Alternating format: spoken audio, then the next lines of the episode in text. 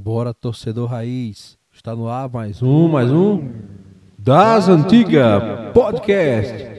É, a gente agora tá com a vinheta aí, né? Bom, pessoal, é o seguinte. Esse episódio eu vou falar da convulsão de Ronaldo na Copa de 98. O fato aconteceu no dia 12 de julho, logo após o almoço, os jogadores encontravam-se em seus quartos.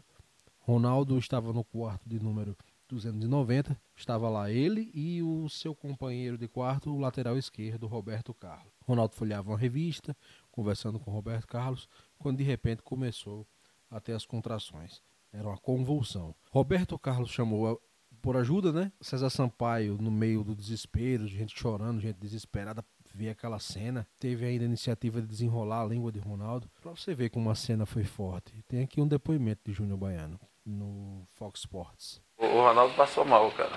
O Ronaldo passou mal, não sei falar o que foi. Se ataque epilético ou. Você uma- presenciou a cena? Você entrou no quarto dele? Você viu ele estrebuchando? né, de- Como é que foi, Júnior? Na hora que você entrou, você viu? Mal. O, o Ronaldo é. O Ronaldo é. O Ronaldo é amarelo, né? Não é, não é branco, não é. O Ronaldo é claro. O Ronaldo tava da minha cor, cara, quando ele. Quando aconteceu isso com ele. Uma cena muito feia, que eu nunca tinha visto na minha vida. E, acho, e acredito também que muitos jogadores nunca presenciaram uma cena daquela. Então, Pois é, quem também dá um, um, um depoimento sobre a situação é o jogador, o ex-jogador Denilson, hoje comentarista da Band. Convulsão. Mas teve mesmo? Porra.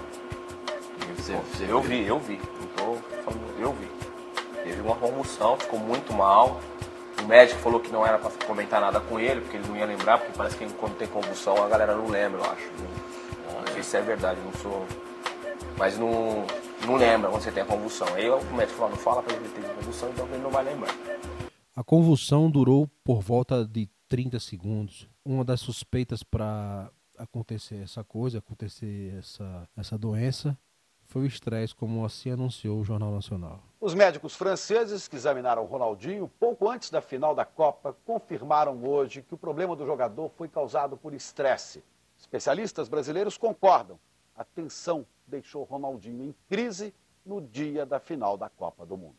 Ronaldo tinha 21 anos e era a estrela principal de uma seleção que, apesar de, de ser atual campeã, a pressão nunca vai sair de um time grande igual o Brasil. Ele reclamava de dores das- e essas dores eram até compreensíveis por causa dos, das convulsões, do- dos espasmos musculares que ele fez de forma involuntária. Levado para exames, ficou decidido que Ronaldo não jogaria, apesar dos exames nada apontarem. Uma hora dessa, Edmundo já estava sendo anunciado. Ele chegou na clínica, Ronaldo, por volta das 19 horas e ficou por lá quase uma hora. E faltava mais ou menos uma hora para começar a grande final. Até quem, quem assistiu ao jogo vai lembrar da surpresa que nós, torcedores, tivemos ao descobrir que Ronaldo não jogaria. Todo mundo se entreolhava, se perguntava por que Ronaldo não vai jogar? Por que Ronaldinho não vai jogar?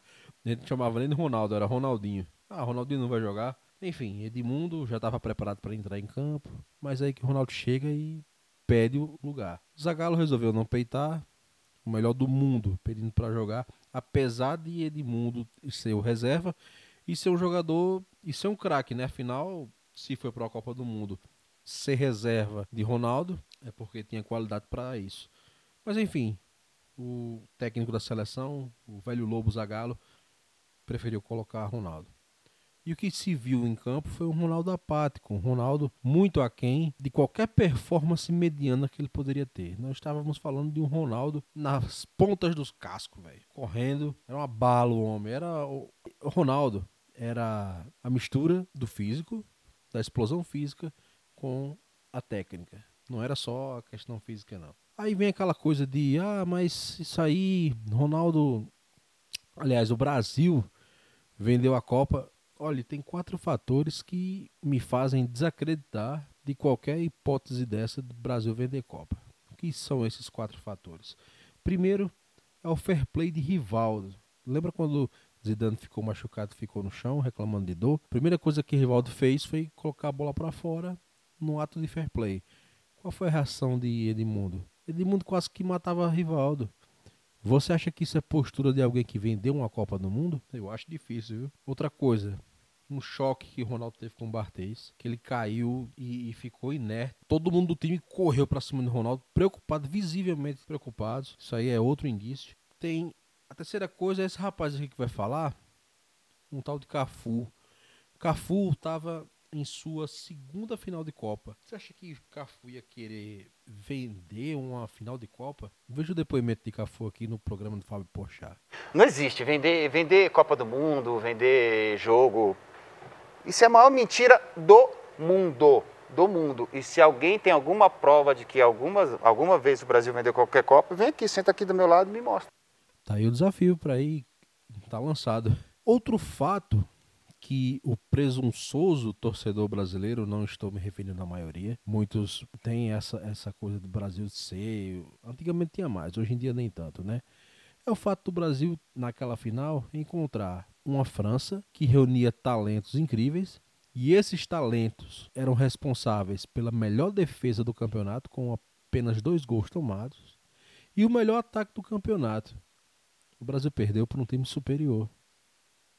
Perdeu e não adianta sair nessas caixas, nessa caça às bruxas, pensando em achar o culpado. Pois bem, pessoal, esse foi mais um episódio aqui do Futebol das Antigas. Muito obrigado pela sua audiência, pela sua paciência. Eu peço para vocês seguirem o nosso trabalho lá no arroba Futebol das Antigas. A gente tem lá no, no nosso Instagram, tá certo? Muito, mas muito obrigado mesmo pela atenção de vocês. E não esqueça, agora tem, tem até eco, ó, se liga aqui. Aqui no Das Antigas Podcast, a casa do torcedor raiz. Valeu, pessoal. Obrigado. Valeu, até mais. Simbora. Fui.